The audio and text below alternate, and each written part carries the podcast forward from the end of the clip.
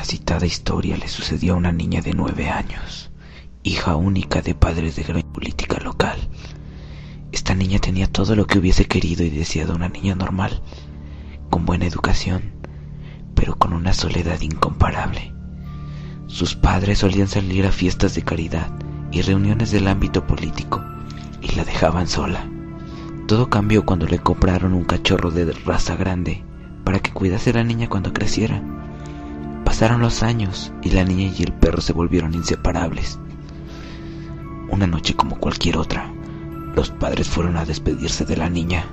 El perro, ya acostumbrado a dormir con la niña, se tumbaba bajo la cama. Los padres se fueron y pronto la niña se sumió en un sueño profundo. Aproximadamente a las 2.30 de la madrugada, un fuerte ruido la despertó. Eran como rasguños leves y luego más fuertes. Entonces, temerosa, bajó la mano para que el perro la lamiese. Era como un código entre ella y el perro. Al sentir su lengua en la mano se tranquilizó y durmió otra vez. Cuando se despertó por la mañana, vio espantoso. En el espejo del tocador había algo escrito con letras rojas. Cuando se acercó, vio que era un rastro de sangre que decía así. No solo los perros lamen. Entonces dio un grito de terror al ver a su perro desangrado en el suelo de la habitación.